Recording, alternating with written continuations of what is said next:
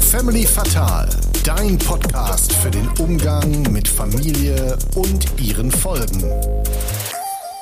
Niemand verarscht Jesus. Herzlich willkommen bei Family Fatal mit mir Hugo und endlich ist er wieder da nach Sommerpause und Interrail-Reise. Deswegen war der Philo ja in der letzten Folge auch nicht mit dabei. Ist mein kleiner Bruder nun wieder da? Philo, ich freue mich, dass du da bist. Ja, ich freue mich auch. Natürlich auch wieder ein Hallo von meiner Seite. Ja, äh, ich habe viel in den letzten anderthalb Monaten erlebt, in denen ihr mich wieder nicht gehört habt. Ne, unter anderem war ich auch im Festival, ne, aber vor allem Interrail, so einen schönen Monat, bisschen weniger, bisschen quer durch Europa gereist. Ne. Äh, da schon mal direkt ein Profi-Tipp, falls das irgendjemand von euch vorhat. Gebt euch Mühe, nicht krank zu werden. Besonders ärgerlich, wenn man einfach mal eine ganze Stadt nicht mitbekommen kann. Ja, weil man halt eher vielleicht die Zeit irgendwo anders verbringen muss. Ja. Wo hast du die Zeit dann verbracht, als du nicht die, die Äh, Stadt ja, angucken äh, konntest? Klassischer Fall von kein Kommentar oder ich enthalte mich. Ne? Könnte man meinen, dass du vielleicht die Woche eher im, im Bad verbracht hast? Ja, und ich habe die Sanitärauflagen. Äh, die Anlagen. Sanitäranlagen. Von welcher Stadt Stadt hast du die Äh, gecheckt? Ljubljana. Und? Super Wie Sanitäranlagen. sind die Sanitäranlagen? Auch ganz gute Stadt insgesamt. Ich habe ein bisschen gesehen, äh, nicht so viel, wie ich gerne gesehen hätte, aber Aber abgesehen von den Sanitäranlagen hast du ähm, sonst auch andere schöne Städte gesehen und würdest sagen, Interrail hat sich gelohnt. Du hattest eine gute Sommerpause.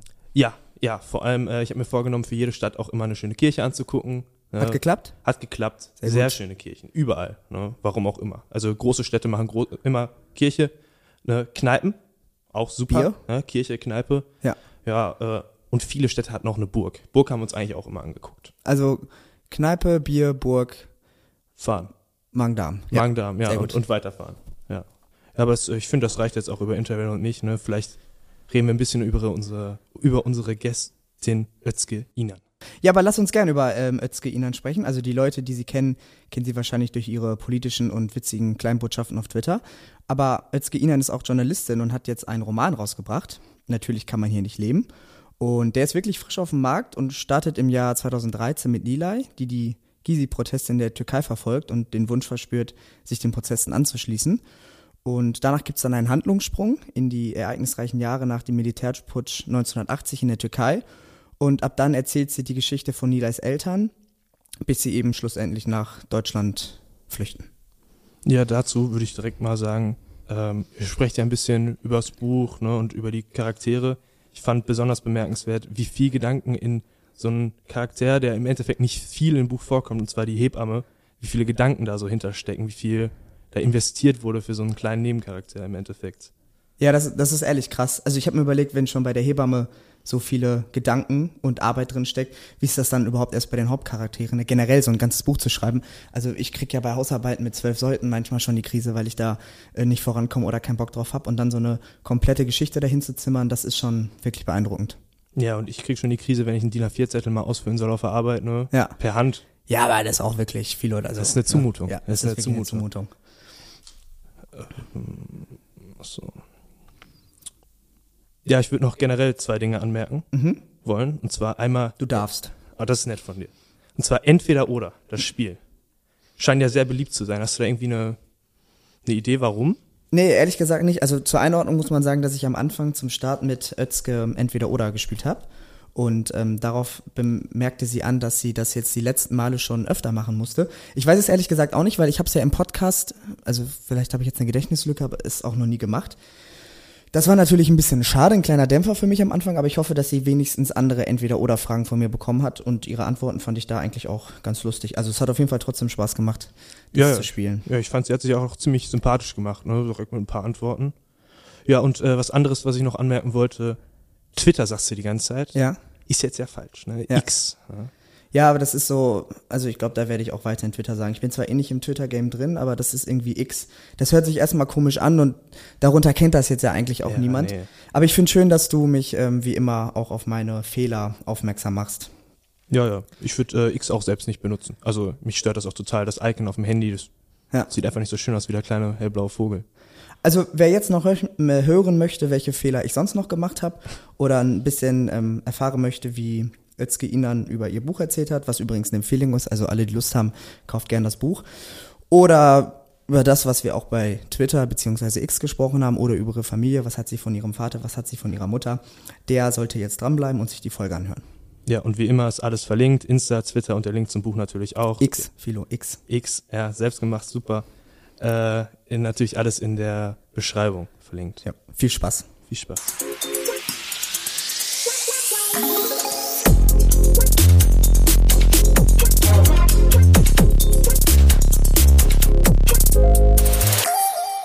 Niemand verarscht Jesus. Hallo Eske. Hi. Ja, schön, dass du ähm, da bist und unserer Einladung gefolgt bist.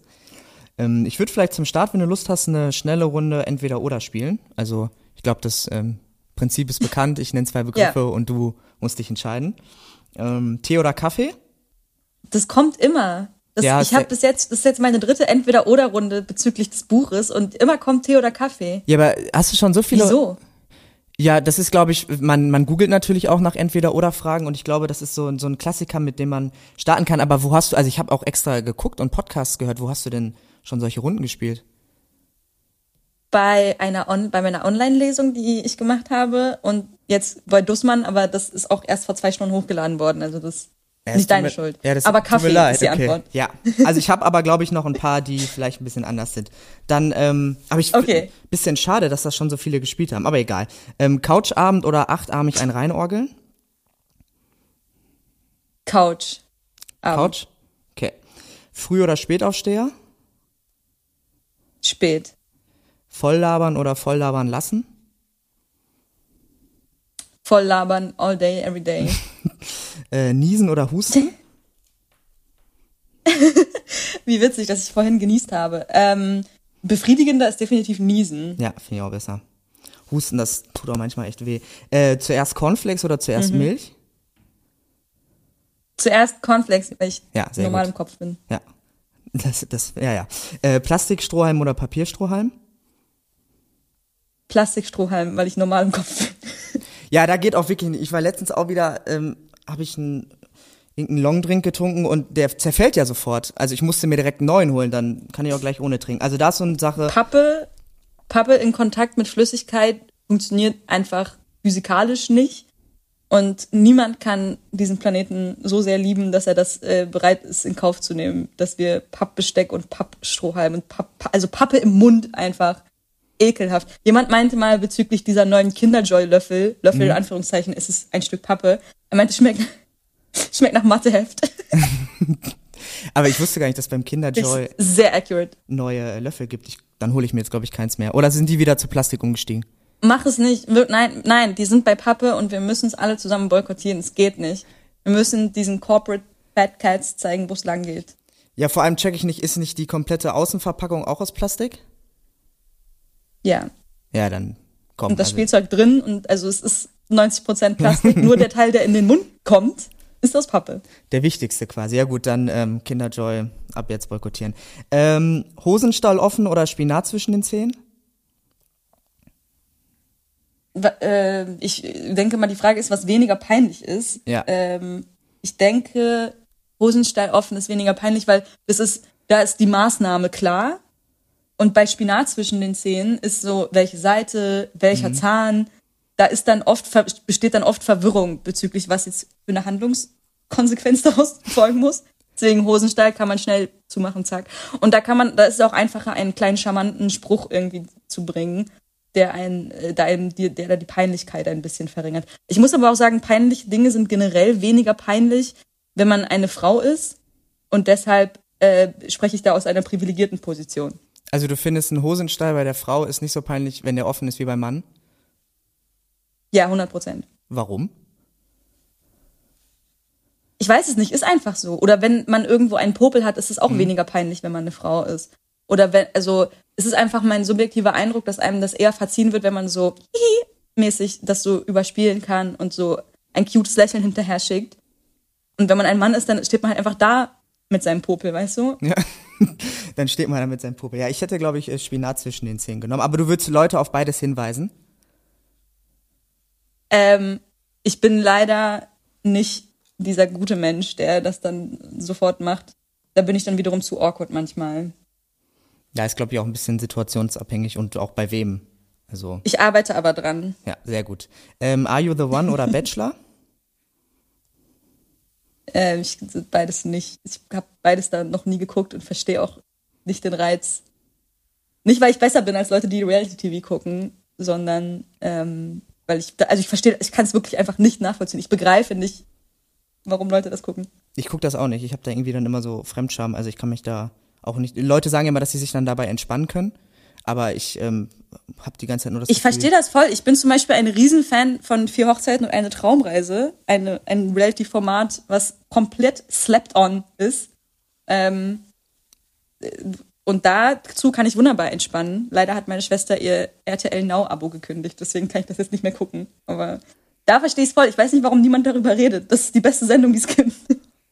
Also ich habe es noch nie gehört. Aber vielleicht ist es doch dann, ich glaube, was kostet RTL Now? 6 Euro, 8 Euro? Das ist doch vielleicht dann nochmal eine Investition. Ja, aber man will auch nicht. Hm, ja, das stimmt schon. Ich wollte gerade sagen, ah, man will ja nicht 6 Euro pro Monat an RTL zahlen. Andererseits buchstäblich jedes Abo, was ich habe, da geht das Geld an irgendwelche Arschlöcher. Deswegen, ja. also ich muss jetzt nicht so tun, als wäre ich zu gut für ein RTL-Abo. Aber Arschloch ist ein gutes Stichwort, weil äh, die nächste Oder-Frage wäre lieber ehrliches Arschloch oder netter Lügner?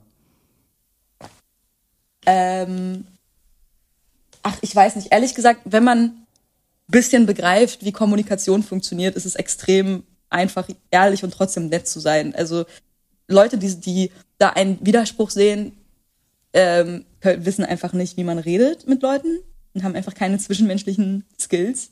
Und deswegen boykottiere ich diese Frage und sage okay. ehrlich, aber trotzdem nett. Man muss halt einfach wissen, wann, manchmal, manchmal muss man einfach nicht ehrlich sein. Ähm, und dann kann man auch einfach die Schnauze halten und muss nicht unbedingt lügen in den meisten Fällen. Man, also man kann es clever anstellen. Ja, das ist doch, eine, ist doch eine gute Antwort. Äh, keine Gäste auf deiner Hochzeit oder keine Gäste auf deiner Beerdigung? Uh. Uh, das ist eine gute Frage ich habe, als ich. Ich glaube lieber keine Gäste auf meiner Beerdigung. Ja, weil da kriegt man sie nicht mehr mit. So habe ich dann argumentiert genau, für mich. Genau. Ähm, Barbie oder Oppenheimer? Ja. Ich habe Oppenheimer noch nicht gesehen, leider. Ähm, deswegen kann ich keine Aussage darüber treffen, aber ich denke, es würde wahrscheinlich Oppenheimer sein. Tatsächlich. Also Barbie hast du geschaut? Ja. Ja, ist so gut. Auch in Pink dann? Das ist doch so ein Ding, dass man sich pink anzieht. Nein, nein, ich habe nicht pink angezogen. Okay, sehr gut. Ähm, zwei habe ich noch. Bin ich ein bisschen albern. zwei habe ich noch. Gute ja. Kritiken, aber schlechte Verkaufszahlen oder schlechte Kritiken, aber gute Verkaufszahlen? Auf jeden Fall schlechte Kritiken, aber gute Verkaufszahlen. Von guten Kritiken kann man sich nichts kaufen. Tut mir leid, wir leben im Kapitalismus, ich brauche Geld.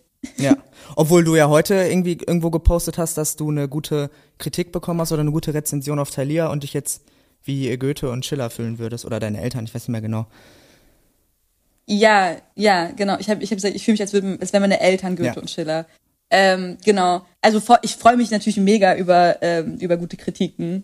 Total. Aber ich sag mal so, wenn die einzige Alternative jetzt wäre, gute Kritiken oder gute Verkaufszahlen, dann halt wirklich gute Verkaufszahlen, weil dann sind die Chancen auch einfach höher, dass ich noch ein zweites Buch schreiben darf, ja. weil ich dann hingehen kann und argumentieren kann, guck mal, Leute hassen es zwar, aber es verkauft sich halt mega gut.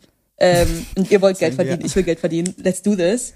Ähm, und wenn sich das schlecht verkauft, dann wird halt einfach nichts weiter passieren, egal wie gut die Kritiken sind. Okay, sehr gut. Und die letzte Frage, kann ich mir auch vorstellen, dass du die boykottierst. Ähm, Selim oder Hülya? oh mein Gott! Ah, nein, nein. Man fragt doch nicht eine Mutter, ob sie ein Lieblingskind hat. Ähm, aber nee, ehrlich gesagt, ich, ich glaube, man wirklich von, nicht, von aber sind ja privat. ähm, genau, ich denke von der Persönlichkeit her ist mir Selim einfach sehr viel näher, ähm, weil Hülya ein extrem analytischer, extrem rationaler Mensch ist und ähm, und Selim einfach mehr so die die andere Gehirnhälfte repräsentiert und deswegen bin ich wahrscheinlich eher bei Selim. Hast du deine Figuren Aber so ich liebe auch Lydia sehr. Ja, glaube ich. Du hast ja auch, auch beide geschaffen. Hast du so ein bisschen was von deinen Eigenschaften in die Figuren mit reingepackt? Ja, immer. Also ich glaube, das geht gar nicht ohne. Ähm, und alle vier, also vor allem die, die, die Familie sozusagen, Selim und Hylia und dann die beiden Kinder, die später geboren werden, die haben auf jeden Fall was von mir und dann auch die beiden Freunde von Selim und Hylia, und zwar Banu und Ozan. Ähm, die haben auch sehr, sehr viel jeweils von meinen Charaktereigenschaften. Und auch immer, es ist immer auch ein, eine Mischung mit Charaktereigenschaften von Leuten in meinem Leben, die ich äh, entweder mag oder nicht so mag. Mm, also ich glaube, niemand hat die, hat die Fähigkeit, sich einen Menschen von null einfach auszudenken, der keinerlei Eigenschaften besitzt, die man kennt einfach, weil sonst, sonst kann man sich da, glaube ich, nicht so richtig reinfühlen. Nein, das stimmt, aber ich dachte, vielleicht hast du so absichtlich, es gibt ja auch gern so Easter Eggs oder so, die man versteckt und vielleicht dachte ich, hast du dann ähm, da auch zumindest was von deiner Persönlichkeit mit reingebracht. Aber hast du ja gesagt, hast du auch, hast du auch getan. Was ich mich gefragt habe, als ich das Buch als erstes gelesen habe, ähm, weil ich ja auch wusste, wie jung du bist, also du bist ja nur drei Jahre älter als ich, warum man äh, so jung schon ein Buch schreibt. Also das finde ich, das ist gar nicht negativ gemeint, aber hast du die Geschichte schon länger im Kopf? Hast du so Spaß am Schreiben oder wie ist das entstanden? Ja, ich habe total Spaß am Schreiben allgemein. Ähm, und ja, ich habe einfach eine Geschichte zu erzählen, sage ich mal. Und es, es, handelt sich um die Geschichte der Generation meiner Eltern. Und ich glaube, es ist ähm, so menschheitshistorisch auch relativ normal und, und gewöhnlich, dass eine, eine Generation später erst die Geschichte erzählt wird, vor allem wenn die Generation selbst zu beschäftigt ist äh, mit, mit Sachen wie, keine Ahnung, im Gefängnis sitzen und so Geschichten. Ähm, genau, und deswegen habe ich eben trotz meines jungen Alters dieses Buch geschrieben, weil es erzählt werden musste. Also weil das einfach eine relevante Geschichte ist, die, die politische Verfolgung in der Türkei und die daraus resultierenden Migrationsbewegungen, die sind einfach, ähm, das ist einfach erzählenswert. Und du fandst, dass das noch nicht genug erzählt wurde? Oder weil dieser ähm, Punkt von, das ist erzählenswert, zu hin, ich will daraus eine Geschichte machen und das wirklich in ein Buch verpacken, das ist ja nochmal mhm. ein Step. Ja, ähm, nee, gar nicht. Also es ist äh, völlig, völlig unterrepräsentiert. Es gibt irgendwie sehr wenig dazu im deutschsprachigen Raum. Und das ist extrem schade und extrem ärgerlich, äh, weil Deutschland, auch wenn es das nicht so richtig akzeptieren möchte, aber ist nun mal ein Einwanderungsland. Also ist ja, ähm, ist ja keine Ansichtssache, sondern das ist ja einfach ein Fakt. Und diese Einwanderung ist sehr oft politisch bedingt gewesen, aus verschiedensten Ländern. Und ähm, die Türkei ist da einfach ganz vorne mit dabei.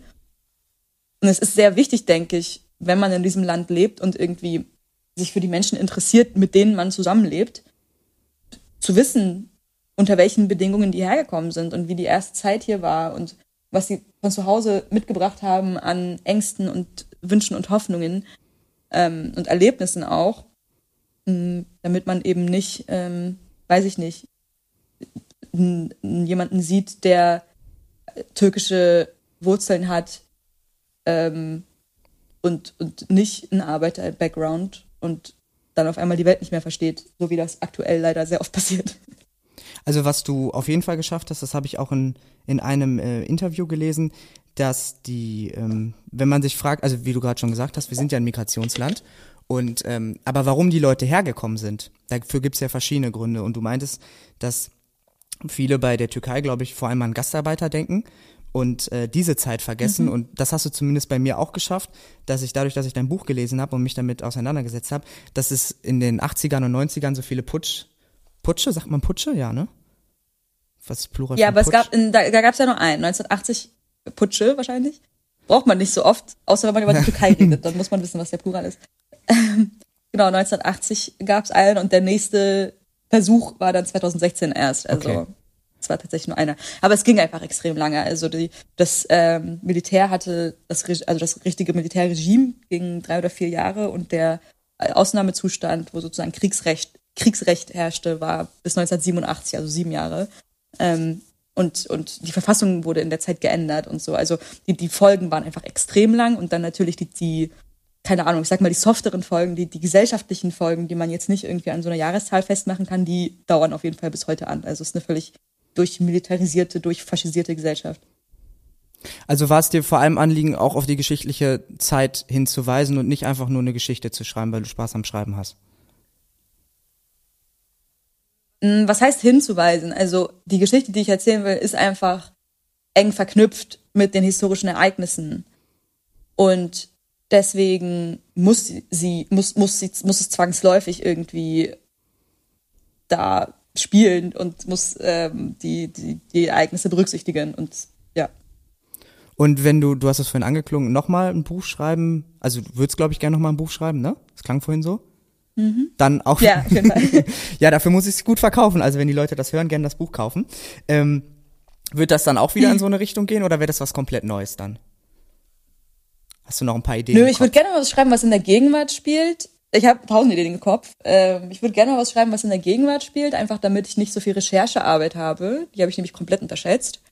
Und ich würde gerne was schreiben, was in Deutschland spielt, aus dem gleichen Grund. Also das, das Buch ist hauptsächlich in der Türkei angesiedelt und das bringt, äh, brachte einfach echt viel Stress. Und also nicht Stress im, im zeitlichen Sinn, sondern wirklich einfach so Aufwand mit sich. Ähm, weil ich habe einfach nicht in der Türkei gelebt, ich habe nicht zu der Zeit gelebt und ich musste sehr viele kleine Details irgendwie ständig nachfragen. Und mein nächstes Buch, dann würde ich es gerne einfach ein bisschen mehr locker flockig aus dem Ärmel schütteln. Wo, wo hast du die Det- äh, Details angefragt? Bei deiner Familie? Hast du recherchiert? Genau, genau. Familie, Freunde meiner Eltern, so. Und die sprechen auch alle offen drüber, weil es ist ja oft so, also ich kenne das nur bei Großeltern oder so, dass die ja zum Beispiel nicht so gerne über die Kriegszeit oder so sprechen. Ähm, aber das war kein Nö, Problem. das, äh, ich glaube, das liegt daran, dass du eher die Täterperspektive kennst. Und in dem Fall ist es ja, Ja, also stimmt, die ja. wurden ja vom Staat einfach verfolgt. Ähm, es war einfach staatliche Repression und ähm, die haben nichts falsch gemacht. Und deswegen sind sie wahrscheinlich ein bisschen offener. Ja, das glaube ich auf jeden Fall. Hast du, ähm, was hast du von deinem Papa, würdest du sagen? Welche Eigenschaften? Ich persönlich jetzt von meinem Vater. Ähm, ich denke Positives und Negatives. Also ich kann ja mal mit dem Negativen anfangen, damit es nachher auf, einem, auf einer positiven Note beendet wird. Also Den Schluss wir merkt man sind sich auch beide sehr anfällig. Genau. Wir sind beide sehr anfällig für so Suchtverhalten, würde ich sagen. Wir rauchen beide. Ähm, wir trinken, ich trinke moderat, er trinkt auch moderat, aber so mehr als ich. Ähm, und generell sind wir irgendwie, weiß ich nicht. Er sagt immer Opportunisten, aber nicht ideell, sondern was halt äh, Aufwand angeht. Also wir, wir mögen es nicht, uns irgendwie viel Aufwand zu machen. Es klang vielleicht vorhin schon an mit dem Rechercheaufwand, was ich mal meinte. Aber ähm, wir sind beide irgendwie wirklich einfach Menschen, die äh, gerne chillen und ausgiebig chillen und irgendwie, ähm, ich weiß zum Beispiel noch, dass es mal, das stand, es stand mal Gartenarbeit an und äh, mein damal, ich habe meinen damaligen Freund dann mit in den Garten meiner Eltern gebracht und ähm, der kam, der war halt Deutschland, kam irgendwie in Arbeitshose und Arbeitsschuhen und so und war total ready äh, und hat äh, total durchgepowert und, und wirklich gut auch gearbeitet. Und mein Vater hat ihn irgendwann gezwungen, eine Pause zu machen, aber so alle 15 Minuten ungefähr. Er war so, setz dich hin, mein Gott, Junge, setz dich doch mal hin und so, du kriegst doch einen Hexenschuss und sonst was. Mein damaliger Freund war nur so, nein, hä, ich bin noch total, ich habe vor einer Viertelstunde angefangen. Ich kann easy noch zwei Stunden durcharbeiten. Und mein Vater hat ihn hat wirklich gesagt, nein. Er hat seine väterliche Autorität eingesetzt und gesagt, du chillst jetzt. So. Ähm, genau. Das heißt, so sind wir drauf. Es muss immer erstmal, wenn wir irgendwo ankommen, dann wird erstmal wird erstmal ein, wird erstmal ein Kaffee getrunken, wird erstmal eine geraucht, wird erstmal zu sich kommen und so, bevor man anfängt, irgendwas zu machen, ist immer erstmal chillen. Und das ist natürlich irgendwie eine gemütliche Eigenschaft, aber man ist auch nicht so produktiv, wie man einfach sein könnte. Ähm, das haben wir gemeinsam. Das als Negatives. Und als Positives würde ich sagen, ähm, ich habe zwar vorhin gesagt, Selim ist mir näher, weil er nicht so analytisch ist, aber trotzdem würde ich sagen, ich habe schon so eine analytische Seite, ähm, was so Argumentation und sowas angeht, was ein bisschen auch aus meinem Studium kommt. Und das ist aber, glaube ich, auch ein Stück weit Charaktersache und mein Vater ist halt auch so. Und das finde ich sehr positiv an uns beiden. Und was er, was er auch, worauf er in der Erziehung auch sehr geachtet hat, ist so ein Verständnis für den Leuten nicht auf den Sack gehen. Also es war immer extrem wichtig, irgendwie, teilweise übertreiben meine Eltern damit, finde ich auch. Also wenn wir irgendwie irgendwo sind, weiß ich nicht, sagen wir, wir sind in einem Restaurant und dann haben wir fertig gegessen, dann wollen die immer nicht so lange noch sitzen bleiben, weil so, ah, wir blockieren einen Tisch und so. Also halt so diese, diese, dieses Bewusstsein darüber, wo bin ich gerade, was mache ich gerade, wer ist um mich herum, was sind die Bedürfnisse der Menschen um mich herum. Ähm, ein gesundes Bewusstsein dafür zu haben, ohne jetzt zwangsläufig die Bedürfnisse der anderen immer über die eigenen zu stellen. Aber einfach so Höflichkeit, Courtesy, so, das äh, haben wir gemeinsam. Das hat meine ganze Familie auch an sich. Ja, das ist ja wirklich sehr rücksichtsvoll. Also ähm, dann zu sagen, ja komm, jetzt haben wir fertig gegessen, jetzt hauen wir wieder ab. Das ist schon ähm, sehr weit. Also nicht sofort natürlich. Ja, ja. Ein bisschen muss man auch chillen, aber ähm, halt nicht so übelst, übelst lange, weil, ja, die wollen ja auch, also der Tisch, der Tisch ja nicht gepachtet. Und von deiner Mutter, was würdest du sagen, hast du da? Mm, auf jeden Fall so eine Art von so weiblichem Kampfgeist, der daher rührt, dass man irgendwie in einer Welt und unter Bedingungen lebt, die ein bisschen feindselig oft sind Frauen gegenüber. Ähm, und da habe ich das sehr stark beigebracht bekommen, von beiden meinen Eltern natürlich, aber, wenn, aber bei der Mutter ist natürlich was anderes, weil sie einfach dann so Vorbildcharakter hat. Und auch so, ein, so eine bestimmte Form von so selbstverständlichem Selbstwert, der so das hat wirklich, glaube ich, damit zu tun, wie, da, wie die Eltern einen als Kind schon behandeln. Also ob sie irgendwie nachfragen, ähm, nicht nur, was hast du in der Schule gelernt, sondern keine Ahnung, was hat, so, wie war, so was hast du erlebt und was hast du gemacht und so halt ernst nehmen, wenn man irgendwie gerade unterbrochen wurde. Also in meiner Familie reden alle sehr viel. Es kommt vor, dass man sich gegenseitig unterbricht, aber immer wenn meine Schwester oder ich halt gerade unterbrochen wurden beim Reden, dann auch als als kleine Kinder schon ähm, haben meine Eltern gesagt, sorry, fertig geredet und dann gesagt, was wolltest du gerade sagen? Also ähm, sie haben uns ja auch nicht absichtlich immer unterbrochen. Ne? Manchmal kommt es einfach vor im Gesprächsfluss so. Ähm, oder meine Schwester oder ich unterbrechen uns gegenseitig und dann wurde immer danach gefragt, was wolltest du gerade sagen? Also so eine, eine Vermittlung von so, äh, was du zu sagen hast, ist wichtig und ist hörenswert. Immer. So, no questions asked. Wir müssen, wir müssen gar nicht vorher wissen, was du sagen wolltest. Wir wollen es auf jeden Fall hören. Ähm, und ja, auch so, wenn irgendwie in der Schule die, äh, wenn wir gesagt haben, der, der Lehrer hat das und das gemacht und das war, der Lehrer hat mich auf dem Kika oder so. Ich habe oft mitbekommen, dass die Eltern von anderen Leuten halt sogar automatisch ein bisschen für den Lehrer dann waren. Ähm, vor allem bei Ausländern ist das so ein Ding, dass man so den Lehrer so hochhält.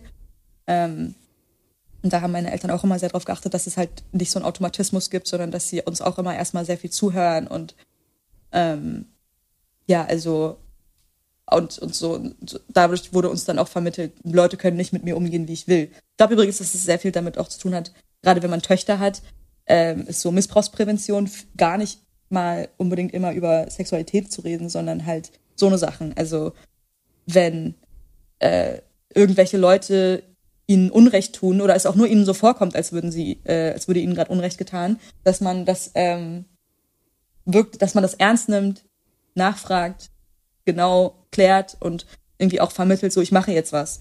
Ähm, wenn, wenn, mein, wenn deine Grenzen überschritten werden, dann ähm, ist das etwas, was irgendwie Handlungsbedarf hervorruft, was nicht einfach so unter den Teppich gekehrt werden kann. Ähm, genau. Ich komme gerade vom Hundertsten ins Tausendste, aber ich habe sehr viele Feelings dazu. Nein, aber das finde ich sehr schön, weil das ist ja, also ich finde, genauso soll es sein, dieses dann auch nicht runterschlucken, sondern hinter zu, also zu hinterfragen, okay, das fühlt sich gerade nicht richtig an, ähm, warum hast du das gesagt oder genau. warum hast du das getan? Hast du dafür eine Beispielsituation? Ähm, ja, also wir haben zum Beispiel im Sportunterricht, waren meine Schwester und ich immer nicht so gut. Und ich kann mich sehr genau erinnern, dass meine Eltern halt jedes Mal, wenn wir irgendwie eine schlechte Note im Sport bekommen hatten, weil das wurde ja, das ist ja, Deutschland ist ja ein sehr preußisches Land in der Hinsicht, dass so mit Tabellen gearbeitet wird. Ja, ja, das ist Wenn du unter einer ja. bestimmten, genau, sagen wir, du machst Weitsprung und du bist unter einer bestimmten Meterzahl, ähm, und das, die Tabelle geht bis sechs und sechs ist nicht null, sondern sechs ist irgendwie, keine Ahnung, eine bestimmte Meterzahl. Und wenn du halt gesprungen bist und unter dieser Meterzahl bist, dann kriegst du halt trotzdem eine sechs. Ähm, und äh, mein Vater hat immer, war immer sehr energisch da und hat so immer gesagt, so, das heißt ja irgendwie, also für ihn war das halt eine Null, weil im Dirkschnotensystem ist es dann eine Null, so Null Punkte mäßig. Er meinte, so eine Null heißt, du hast nicht, du hast es nicht gemacht. So. Mhm. Äh, du, aber, aber du hast es ja gemacht. Du hast deine Sportklamotten angezogen, du hast dich dahingestellt, du hast äh, gemacht, was der Lehrer gesagt hat, du bist gesprungen. Das heißt, du solltest mindestens einen Punkt kriegen, so. Ähm, weil Null ist nix irgendwie. Und äh, das hat natürlich einem total die, den Frust genommen über dieses System, weil man irgendwie wusste, okay, ähm, es, es kommt mir nicht nur unfair vor, wenn ich eine Sechs kriege, obwohl ich alles gemacht habe, was der Lehrer wollte und es einfach nicht besser konnte, sondern es ist auch wirklich unfair und die eine Autorität, die ich kleines Schulkind irgendwie neben meinem Lehrer kenne, und zwar mein Papa, sagt, das ist nicht fair und das ist nicht, das ist nicht gut und das ist, soll, soll so nicht gemacht werden. Und ich, so vermittelt man dem Kind halt Selbstwert, indem man ähm, äh, Ungerechtigkeiten, die ihm widerfahren, ganz klar als solche benennt, auch wenn man akut nichts dagegen machen kann. So klar äh, hat also äh, folgte daraus nichts. Meine Eltern waren jetzt nicht welche, die irgendwie Beschwerdebriefe schreiben oder so. Ähm, aber das, das brauchte es auch gar nicht in dem Moment, sondern es brauchte einfach dann wirklich das, das, die, die Gewissheit, okay, ich habe zu Hause Rückhalt, ähm, egal was mir da draußen irgendwie passiert. Und das hält halt bis heute an. Das, das gibt einem so ein Sicherheitsgefühl in der Welt, das, was wirklich äh, unschätzbar ist. Das ist, das ist wirklich schön. Also dieses Gefühl, nach Hause zu kommen, ich hatte das auch bei mir und dann eben nicht hören zu müssen, ja, du hast eine scheiß Note und dann kriegst du vielleicht noch einen auf den Deckel, sondern äh, Verständnis auch. Selbst wenn du jetzt eine schlechte Note geschrieben Genau. hast, das machst du ja auch nicht mit Absicht. Also normalerweise ärgert es mich ja auch, dass ich Ja. schlecht abgeschnitten habe. Und da dann ähm, ein paar nette Worte zu kriegen oder irgendwie auch Verständnis einfach dafür, dass es nicht geklappt hat, ohne dass man jetzt was Ja. am Punktesystem verändern kann, das ist schon ähm, sehr, sehr wichtig. Genau. Genau, Hilfe einfach. Also gerade bei schlechten Noten dann irgendwie, was können wir machen? Äh, können wir dir irgendwo Nachhilfe organisieren? Äh, auch wenn, also meine Eltern hatten nicht so viel Geld, aber haben es dann halt trotzdem irgendwie aufgebracht, dass ich zum Beispiel in der 11. Mathe-Nachhilfe bekommen habe, weil ich, ich stand auf 5 und 11. Klasse zählt ja schon das Abi rein. Das war halt echt, äh, wir haben uns alle richtig Sorgen gemacht und dann haben die uns halt, haben die mir so über Ebay Kleinanzeigen eine günstige ähm, Nachhilfe von einer Studentin organisiert und dann bin ich halt in einem halben Jahr auf zwei gekommen so. Und ja, das kam halt nur zustande, weil ich irgendwie wusste, ich kann mit dieser fünf zu meinen Eltern hingehen und die werden irgendwie gucken, dass ich Hilfe kriege. Ja, das ist auch zu wissen einfach, dass die, ähm, dass die Note einen nicht ausmacht, sondern dass das einfach dann nur eine Note ist, die schlecht ist. Genau. Und in dem Fall konnte man ja sogar noch dran arbeiten. Du hast äh, vorhin gesagt, dass deine Eltern dir eben auch beigebracht haben, dass, dass du immer was zu sagen hast und dass das auch immer wichtig ist, egal was es ist. Ist das auch einer der Gründe, warum du mit diesen ja, Kleinbotschaften auf Twitter begonnen hast? Ja, auf jeden Fall. Also dieses, ich glaube, dieses Selbstverständnis ist erstens unabdingbar für journalistische Arbeit, weil man muss sehr selbstbewusst da irgendwie rangehen, ähm, dass man auch zum Beispiel etwas erklären kann, obwohl man kein Experte dafür ist, einfach weil man es sich von anderen Experten vernünftig hat erklären lassen und so. Also so, meine Stimme muss gehört werden, mäßig ist sehr wichtig. Und das ist natürlich auch auf Social Media extrem wichtig. Ähm, dann ist nur noch die Frage, macht man es vernünftig oder nicht? Und da scheitert es dann oft. Aber Ja. das stimmt. Wann hast du dich auf Twitter angemeldet? also den Account gibt es seit 2016, aber angefangen zu tweeten habe ich 2019. Und dann hast du einfach angefangen mit dem, was du in der Welt beobachtet hast, das einfach mal da raus zu posaunen. Ja, Und dann hast also weil ich, ich finde dieses, weil ich finde daran mehrere Sachen super cool. Zum einen ähm, die Kreativität, weil ich laufe auch durch den Alltag und will, krieg natürlich auch manchmal Sachen mit, aber du postest ja fast täglich was und dann auch immer, entweder sind's lustige Dinge oder du kommentierst irgendwas zur Politik. Und also fliegt dir das einfach so zu oder beschäftigst du dich aktiv damit? Also als Journalistin beschäftigt man sich natürlich zwangsläufig mit Politik. Mm, Auch als ich noch nicht journalistisch gearbeitet habe, habe ich es mitbekommen, weil ich sehr viel einfach sonst im Internet unterwegs war oder auf Twitter unterwegs war. Mm. Und das, was die lustigen Sachen angeht, mm, mein Hirn ist sehr so also da bin ich sehr Kind meiner Zeit. Mein Hirn funktioniert sehr schnell und sehr humorbasiert. Ähm, und genau, dann fanden, wenn mir lustige Sachen einfallen, dann tweete ich die. Und warum glaubst du, dass dein Account so bekannt und beliebt ist? Was denkst du? Warum ist das so? ja, diese Frage kann man immer nicht beantworten, ohne extrem arrogant zu klingen, weil jetzt Ja, müsste ich halt glaub nicht. aufzählen, was ich alles besser mache als andere. Ähm, Ja, aber mach mal. Also ich finde nicht, dass das und arrogant das ist. ist natürlich nicht so sympathisch. Ja, ist egal. Also ich glaube, es kommt ja auch mal naja, drauf an, wie man weiß sagt. ich nicht, ich kann es halt. was soll ich sagen? Aber er ist ja beliebter als, also er ist ja deutlich beliebter als viele andere. Accounts. Und du hast eine große Hörerschaft. Und du wirst ja im Kopf irgendwelche Gründe haben, warum du denkst, womit das zusammenhängt. Und die kann man ja ganz offen hinlegen.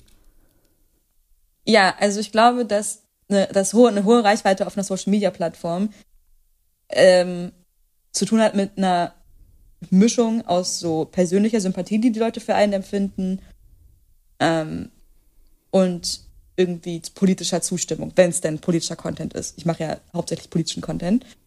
Mm. Und die persönliche Sympathie, die Leute für mich empfinden, kommt dann halt eher so aus den lustigen Sachen, die ich halt mache. Und ich glaube, dass diese Mischung auf Twitter einfach sehr beliebt ist.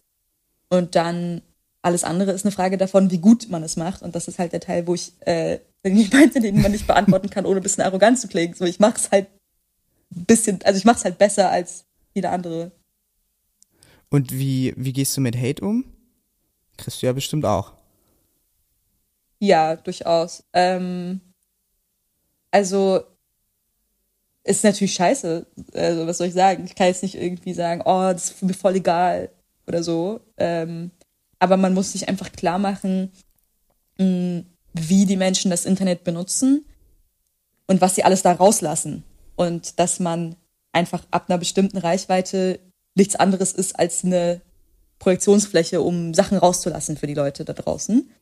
Und dass man, dass es deswegen extrem wenig mit einem selber zu tun hat, ähm, sondern dass in den meisten Fällen wirklich die Leute einfach, je nachdem, was für eine Art von Hate es ist, das meiste ist ähm, rassistisch, ein kleiner Prozentsatz ist sexistisch, würde ich sagen. Also ich würde sagen, es ist so 75 zu 25 ungefähr.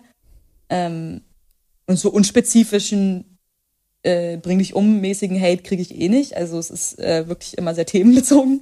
Und dann kann ich einfach, dann weiß ich einfach, okay, das sind irgendwie, ähm, ich, also ich weiß ja, was für eine Art Menschen das sind. Also irgendwie ist es ja alles nicht mysteriös. Also wer sitzt vorm PC und schreibt, ähm, verpiss dich aus deiner Fotze, so, ja, entsprechende Leute, entsprechendes ja. Klientel.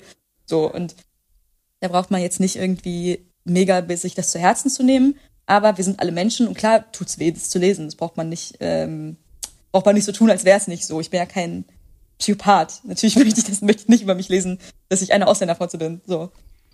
Nein, aber das ist ja wirklich so, dass, also viele nehmen sich das ja mehr zu Herzen, weil manche durchleben dann ja auch einen Prozess mhm. oder sagen dann, ich, keine Ahnung, ich aktiv, deaktiviere meine DMs oder ich lese mir die Kommentare nicht mehr durch. Weil ich kann mir zum Beispiel unter irgendwelchen Instagram-Posts oder so, sei es jetzt zum Beispiel von, den, von der Tagesschau oder so, die Kommentare, die kann ich mir nicht mehr geben. Also die sind ja. Ja, sind auch, auch nicht, auch nicht. Ey, wenn ich, wenn's, wenn's dieses Maß hätte, dann würde ich wahrscheinlich auch meine Kommentare schließen oder so. Aber okay. krieg auch sehr wenig Hate, muss man auch sagen. Ich bin da sehr, ähm, sehr lucky, was das angeht. Es ist wirklich selten, so zum Beispiel so Drohungen, so richtige Drohungen habe ich auch noch nie bekommen. Mhm. Ähm, Dickpick habe ich eins bekommen in meiner in den ganzen Jahren. Aber muss man also ja auch, ne? Das gehört ja dazu. Ich bin da auch einfach genau. ähm, ich bin einfach in der in der Hinsicht wirklich kann mich da wirklich sehr glücklich schätzen. Ja, und so wie du es ja gerade sagst, du gehst ja auch sehr reflektiert damit um. Also du kannst genau einschätzen, wer was geschrieben hat und dass du eben nur eine Projektionsfläche bist und das nicht mit dir persönlich eigentlich zu tun hat. Und die meisten, die dann schreiben, die haben dann ja nicht mal einen richtigen Namen, sondern irgendwie ein Synonym oder was weiß ja. ich, ein Katzenbild drin. Ja. ja. Ähm, was erträgst du nur mit Humor? Also gerade weil du ja auch bei Politik, politischen Themen ja oft mit Humor oder so reagierst. Also wo sagst du, das kann ich wirklich nur mit Humor nehmen, weil es mir sonst zu sehr auf die Nerven geht? Mm, sehr viel. Da gibt's sehr viel. Ich würde sagen, nicht unbedingt vielleicht Humor, aber es gibt viele Themen, da brauche ich irgendwie so eine Abkapselung. So, sobald ich irgendwie ähm, anfange, das nicht mehr nur kognitiv zu begreifen, sondern mich da wirklich emotional reinzuversetzen, ist es so schlimm, dass ich wirklich, dass ich richtig spüre, wie mein Hirn einfach zumacht. Ähm, so, so Sachen wie Mobbing zum Beispiel, wenn ich so an ein so gemobbtes Kind denke, wenn ich anfange, das zu versuchen, emotional nachzuvollziehen, ich habe Gott sei Dank keine Erfahrung damit gemacht. Wenn ich, sobald ich versuche, mich da reinzuversetzen, ist das, ist das emotional wirklich so furchtbar. Generell Sachen, die mit Kindern zu tun haben. Ich ich werde auch alt und sentimental allmählich. Aber so, ähm, ja, so Kindesmissbrauchsgeschichten oder so, ähm, so eine Dinge. Und politisch gesehen ja, so der Gesamtzustand, ne? wie soll ich sagen, die, ähm, die Lage der Nation und der Nationen im Plural ist ja, also da wird man ja verrückt, wenn man da, da keinen Humor, nicht, wenn man das nicht mit Humor nehmen würde, vor allem was Klimageschichten angeht. Ja, weil ich hatte das bei deinen Tweets, ich habe mir die natürlich angeguckt und äh, wenn ich die so gesehen habe, dachte ich, das wirkt immer so ein bisschen wie, als das ist so absurd, was da wieder passiert ist. Da kannst du jetzt wirklich nur noch einen Spruch oben drüber packen und dann steht der Rest schon für sich. Ja, ja, voll, voll. Ja, ich würde gerne nochmal zurückkommen zum Buch. Und ähm, weil dazu habe ich noch ein, zwei Fragen, die ich dir gerne stellen würde. Und würde damit anfangen, wer ist denn deine Lieblingsfigur? Äh, meine Lieblingsfigur in dem Buch ist die Hebamme Sarife. Ähm, sie ist die Dorfhebamme in dem Viertel, in dem Hülya groß wird. Julia ist die weibliche Hauptfigur. Und Sarife ist deswegen meine Lieblingsfigur, weil sie so einen Typus von Frau repräsentiert, ähm, der wahnsinnig oft vertreten ist in so hyperpatriarchalen Gesellschaften wie der türkischen zu diesem Zeitpunkt. Mm, aber den es irgendwie, der eigentlich nicht so richtig vorgesehen ist. Und zwar von keinem der Systeme. Weder vom Patriarchat selbst noch von irgendwie dem European-Style emanzipierten, was auch immer, Gesellschaften. Ähm, und zwar eine Frau, die total eigentlich, also die, die, die den Erwartungen ihrer Umgebung entspricht, insofern, dass sie eben nicht großartig rebelliert, dass sie nicht irgendwie wahnsinnig gebildet ist oder irgendwas richtig Geiles macht, sich irgendwie anders anzieht, ähm, dem Glauben abschwört, der ist ja, also der Glaube ist ja auch immer super wichtig, äh, gerade in der türkischen Gesellschaft. Ähm, sondern Sadife macht halt nichts davon. Sie ist eine gläubige Muslimin, sie, ähm, sie hat zwar einen Beruf, aber sie hat nicht studiert und so. Und es ist halt aber trotzdem eine Stärke in diesen Frauen, weil sie eben doch das machen, was sie lieben. Und sie verstehen die Welt genauso wie ich jetzt zum Beispiel, gerade was Geschlechterverhältnisse angeht. Ihnen ist total klar, wie das alles funktioniert. So, man, man redet mit denen über, über, ähm, über Rollen von Männern und Frauen und so. Und, und es ist wirklich ein, ein vollkommen modernes Verständnis davon, was Geschlecht ist und wozu diese Rollen da sind und, und wie irgendwie Arbeitsteilung in patriarchalen Gesellschaften funktioniert und so weiter. Ähm, aber sie begehren halt nicht offen dagegen auf, sondern sie navigieren es auf eine Art und Weise, ohne sich irgendwie selbst zu verraten. So konkret macht ist Sadife eben wollte eigentlich Frauenärztin werden und hat, hat, hat aber gemerkt, es wird wahnsinnig schwierig für sie, ähm, als, als Frau aus einem prekären Kontext, aus einem Arbeiterkontext irgendwie an die Uni zu kommen. Ähm, und hat es dann gelassen und ist dann Hebamme geworden. Und ähm, sie, sie spricht mit Hylia über die, übers, über die Geschlechterverhältnisse und übers Frausein in dieser Gesellschaft mm, und, und trägt eben dazu bei, dass Hylia irgendwie lernt, dass die Entscheidung von anderen Frauen nicht ihr, ihre Baustelle sind und dass sie nicht dafür zuständig ist, irgendwie diese Frauen zu befreien oder so. Ähm, und dass das, dass das äh, irgendwie, dass das nochmal, dass sie nicht dafür zuständig ist, diese Frauen zu befreien und dass es eine Anmaßung ist, ähm, diesen Frauen vorschreiben zu wollen, wie Freiheit und Befreiung irgendwie zu funktionieren haben. Und es hat extrem viel Spaß gemacht, diese Figur zu schreiben und ich wünschte, sie wäre meine beste Freundin. ähm, ja, die, also diese Person oder die Sarife, die findet quasi ihren Weg in dieser patrialen Gesellschaft. Die versteht sie von Grund auf und hat dann einfach ihren eigenen Weg da drin gefunden. Und Genau, und zwar ohne irgendwie die, die Kontakte zu cutten, ohne irgendwie das so zu machen, wie sich der gemeine Deutsche halt so eine Emanzipation aus einem konservativen, muslimischen, rückschrittlichen Haushalt vorstellt. Und Hülya repräsentiert auch das so ein bisschen, aber auf eine andere Art und Weise. Ähm, aber es gibt eben auch eine Emanzipation, die nicht äh, bedeut gleichbedeutend ist mit ähm, ich reiß mein Kopftuch runter und dann rede ich nie wieder mit meinem Vater so, sondern eine eines eine Emanzipation, die gar nicht weniger befreiend ist, aber eben die die einfach das ist ein das ist fast schon fast schon so Social Engineering, was diese Frauen betreiben, also diese Systeme zu navigieren, niemandem zu sehr auf den Schlips zu treten und und gar nicht so zu sehr ähm, das Boot anzuschuckeln, aber trotzdem die Frauen in ihrer Umgebung, wo sie merken, okay, die will eigentlich raus, denen zu helfen, ähm, den, den, den Jungs, den kleinen, jüngeren Männern in ihrer Umgebung Respekt ähm, vor Frauen beizubringen und so. Also so ihren Be Teil beizutragen zu einer besseren, gerechteren Gesellschaft. Ähm, Gerade eben, weil sie nicht sich dem komplett entziehen und, was weiß ich, in die große Stadt ziehen und dann nie wieder zurückkommen. So. Wie bist du auf diese Figur gekommen? Also kennst du selbst eine Sarifee oder weil das ist ja schon eine komplexe Figur, wo, Ja, man, wo du dir sehr viele Gedanken gemacht hast. Ja, also ich, ich kenne das, ich kenne diese Frauen. Ich habe äh, sehr viel Zeit mit diesen Frauen verbracht. Ähm, kenne sehr viele Sarifes sozusagen. Und ähm, genau, deswegen hat es so auch so viel Spaß gemacht, die zu schreiben, weil es einfach wirklich eine Figur direkt aus dem Leben ist. Und warum hat die dann nur so eine kleine Rolle bekommen? Weil die kommt ja nicht oft vor. Da hättest du ja viel mehr Raum geben können. Nee. Ja, ja aber ähm, das stimmt schon. Aber es ist, es ist ja einfach Hylias Geschichte im Vordergrund in dieser Zeit und in diesen Kapiteln, in denen sie vorkommt. Und deswegen konnte ich nicht. Vielleicht mache ich einen Sequel, Life of Zarife. Hast du dir bei jeder deiner Figuren so viele Gedanken gemacht? Schon. Ich würde schon, also die, die irgendwie öfter vorkommen und die irgendwie eine größere Rolle einnehmen, auf jeden Fall. Also Banu, Ozan, ähm, Selim Hülya sowieso, teilweise auch die, die studentischen Freunde von denen und so, ja. Jetzt bin ich kurz davor, das Buch nochmal zu lesen, weil ähm, man dann vielleicht nochmal viel mehr rauskriegt. Also gerade von den Figuren, dass man das nochmal liest und dann so guckt, Yeah. was sie für Charaktereigenschaften haben oder so. Vielleicht versteht man es dann nochmal ein bisschen besser.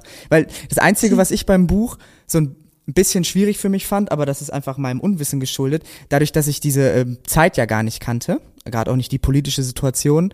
Ähm, ich glaube, wenn man das noch ein bisschen besser versteht beim Lesen, dann ist, glaube ich, top. Weil das war die einzige Schwierigkeit, die ich hatte, weil dann, ich Ja. mal, warte, Grauen Wölfe und jetzt Kommunismus, das war so ein bisschen, aber vielleicht muss ich es da nochmal lesen. Jetzt habe ich ja mehr Hintergrundwissen, vor allem auch zu den Figuren. Ja.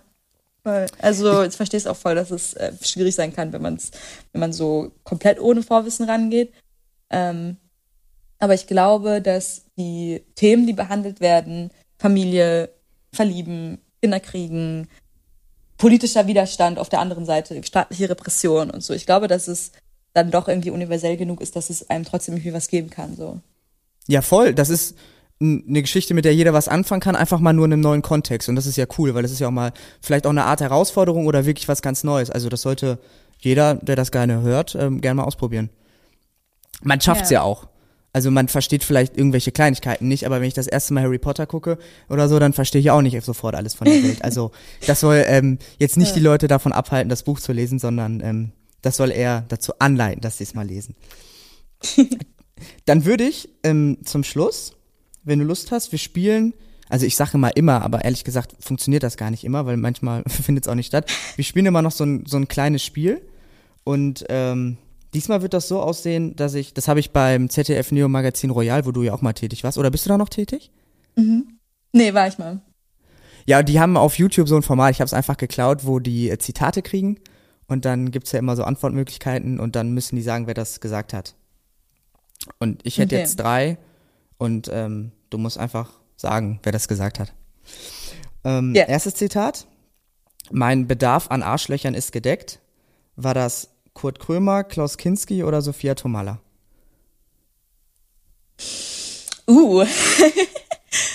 es ist natürlich allen dreien zuzutrauen. Frage ist dann wiederum, wer mit Arschlöchern gemeint ist.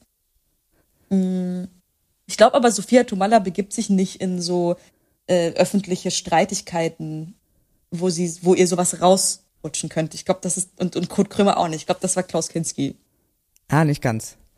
Also ich finde deinen äh, dein Ansatz mit Sophia Tomalla sehr gut. Die habe ich mit reingenommen, weil ich dachte, die hatte ja auch schon ein, zwei Freunde mehr, die auch in der Öffentlichkeit sind. Und vielleicht wäre das dann mal quasi in irgendeinem Interview rausgerutscht. Klaus Kinski fand ich naheliegend, weil der natürlich immer ausrastet. Aber das war ähm, Kurt Ja. Krömer, der das am Ende gesagt hat äh, bei Schick Krömer, wo der den Komiker Faisal Kawusi zu Gast hatte. Und ähm, ja, die Folge lief ja nicht so gut. Und dann hat er gesagt, dass er jetzt keinen Bock mehr hat. Aber es hätte, Krass. aber freut Krass. mich, dass alle drei. aber das stimmt, ähm, äh, da waren ja auch lauter. Arschlöcher zu Gast in der Sendung. Ja. Ja. ja, das war auch so ein bisschen das Prinzip. da- ja, genau. Aber eine, eine coole Sendung. So, zweites. Ich glaube, das ist ein bisschen einfacher, aber vielleicht eben auch nicht, wenn du, ja gut, wenn man es nicht mitbekommen hat, ist es natürlich nicht einfach. Ich lese einfach vor. Ähm, du hattest 90 Minuten, dir eine vernünftige Frage zu überlegen und dann stellst du mir so eine Scheißfrage. Äh, Till Schweiger? Ah, das warte, das weiß ich, glaube glaub ich sogar so. okay. Nein, das war nicht Til Schweiger. Äh, Toni Kroos oder Oliver? Kahn? Doch, war ein Fußballer auf jeden Fall. Ja. Hast du die Aber anderen beiden Antworten so gehört? Ja, genau, Okay, deswegen gut. Toni Kroos, Oliver Kahn. Ja. Die Frage ist, ist das schon so alt, dass das Kahn gewesen sein könnte? Weil jetzt ist er ja irgendwie so ein Kommentar, Dingsbums ZDF-Analysearzt, ne? Der kommt natürlich gar nicht mehr in die Verlegenheit, sowas zu sagen. Das ist ein Spielfeldrand-Satz. Aber ich weiß nicht, ob Toni Kroos so ein Rotziger ist, der sowas sagen würde. Ich gehe mit Kahn. Nee, ist groß. Ah, okay, da hat mir wieder das Fußball-Hintergrundwissen gefehlt. Aber ja, der gut. hat.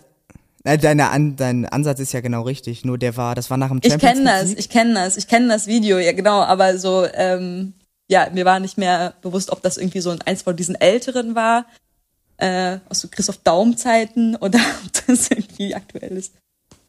Nee, ich konnte ihn auch, also ich fand die Wortwahl war natürlich nicht gut, aber so ein bisschen im Tenor konnte ich ihn auf jeden Fall Hä, verstehen. die Wortwahl war Bombe.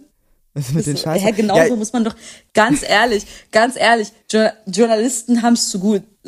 Das sage ich als Journalistin. So, wenn man eine Scheißfrage stellt, dann stellt man, hat man eine Scheißfrage gestellt und dann kann man das einem, kann man das ruhig mal um die Ohren kriegen. Der hat noch gesagt, das habe ich noch im Kopf, ich weiß jetzt nicht, ob ich es richtig wiedergebe, aber dann äh, war, die, war das Interview vorbei und die Kamera schwenkte aber noch nicht weg und er hat ihn nochmal angeguckt, irgendwie gesagt, ganz, ganz schlecht. Aber nochmal so richtig böse, das fand ich noch so witzig. Ja, das genau, das vergisst man dann auch nicht als als Reporter. Und genauso muss das sein. So, es ist immer die die die Interviewpartner sind immer so übernett, weil die irgendwie dann gut rüberkommen wollen ähm, äh, in dem in dem fertigen Stück. Und das ist halt eine falsche falscher Respekt. So kommen dann halt Quatschfragen zustande. Ja, Journalisten auch, auch mal sagen, dass sie die Schnauze halten sollen. Das ist mein Statement. Ja, ist sehr gut. Vor allem ist das auch authentisch, weil du ja selbst eine bist. genau. Der hat auch, aber ich kann es auch verstehen, also irgendwo, das meinte ich ja vorhin, weil gewinnst du die Champions League und ich glaube, deswegen ist das auch so präsent, der hat irgendwie nur Fragen gestellt, dass sie es ja eigentlich nicht verdient hätten. Aber wenn du gerade einen Titel gewonnen hast, du bist ja auch noch voll auf 180 Adrenalin, stellst dich da Mhm. extra hin, obwohl du gerade feiern könntest und dann müsstest du dir anhören, dass es irgendwie nicht so verdient wäre. Na gut. Äh, letzte? Ja. Zumal du Äh, müsstest Frauen ja nicht mal. Er könnte ja auch einfach sagen, ich mache das Ja. nicht, ich zieh mich, ich zieh mich um. Ich habe gerade, ich bin jetzt irgendwie Champions League Meister oder wie auch immer es heißt geworden. Fickt euch. Aber nein, er stellt, er ist noch nett. Er stellt sich hin, er beantwortet die Fragen. Dann soll man noch vernünftige Fragen stellen. Team Toni Kroos. Gerechtigkeit Ja, äh, für Toni Kroos. Er hat nichts falsch gemacht. Also ich, ich liebe auch Fußball. Ey, am Ende ist der Frauenschläger oder sowas, ne? Und dann, äh, ja, ja, dann, ja, dann, äh, ja, dann schauen wir nochmal. Toni Kroos hat nichts falsch gemacht. So, und dann einen habe ich noch. Äh, Frauen sind wie Teebeutel. Erst wenn du sie ins heiße Wasser wirfst, weißt du, wie stark sie sind. War das äh, Eleanor Roosevelt, Mario Barth oder Queen Was? Elizabeth? Soll ich nochmal vorlesen? Oh mein Gott. Ja, nee. Ähm, Mario Barth auf jeden Fall nicht. Den hast du da reingemacht, um mich zu verwirren. Ja. Das ist Das ist auch viel richtig. zu clever für Mario Barth. Nicht, dass ich Ja, wüsste, was, äh, das, was es heißen soll. Nicht, dass ich verstehe, was die Person damit sagen wollte, aber es ist auf jeden Fall zu clever für Mario Barth. Erst wenn du sie ins heiße Wasser schmeißt, weißt du, wie stark sie sind. Ist, vielleicht ist das ja im Englischen so zu sagen, wie, weil man auf Deutsch sagt, jemanden ins kalte Wasser werfen, so mäßig, wenn sie in Situationen sind, wo. Und woher soll Elizabeth die Erste wissen, wie es ist, ins kalte Wasser geworfen zu werden? Die hat in ihrem Leben wahrscheinlich kein kaltes Wasser angefasst. Eleanor Roosevelt. So. Sehr gut. Ja, die Queen habe ich nur genommen wegen Tee. Dachte ich, Ah, ja. den Teebeutel. Doch, also wäre, wäre eine Metapher, die einem britischen Menschen wahrscheinlich irgendwie naheliegend wäre. Also der ein, ein britischer Mensch hätte diese Metapher wahrscheinlich schnell abrufbar im Kopf. Aber ja. Krass, guck mal, wie ich mit cleverer Deduktion endlich mal hier eine Antwort richtig habe.